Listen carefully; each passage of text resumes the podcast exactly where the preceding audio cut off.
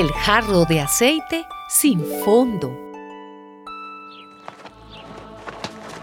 Cierta mujer, que había sido esposa de uno de los profetas, fue a quejarse a Eliseo diciéndole, Mi marido ha muerto y usted sabe que él honraba al Señor.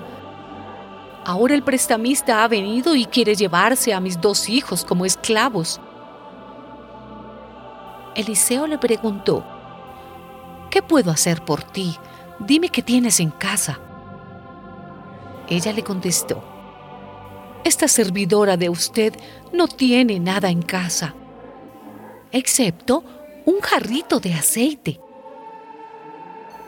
Entonces Eliseo le dijo, pues ve ahora y pide prestados a tus vecinos algunos jarros, todos los jarros vacíos que puedas conseguir.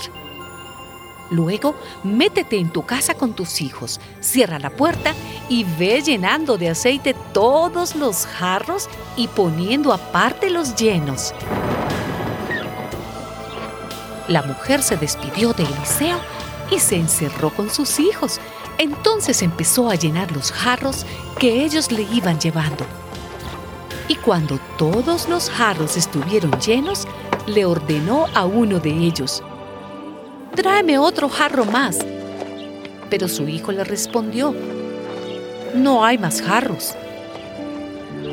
En ese momento, el aceite dejó de correr.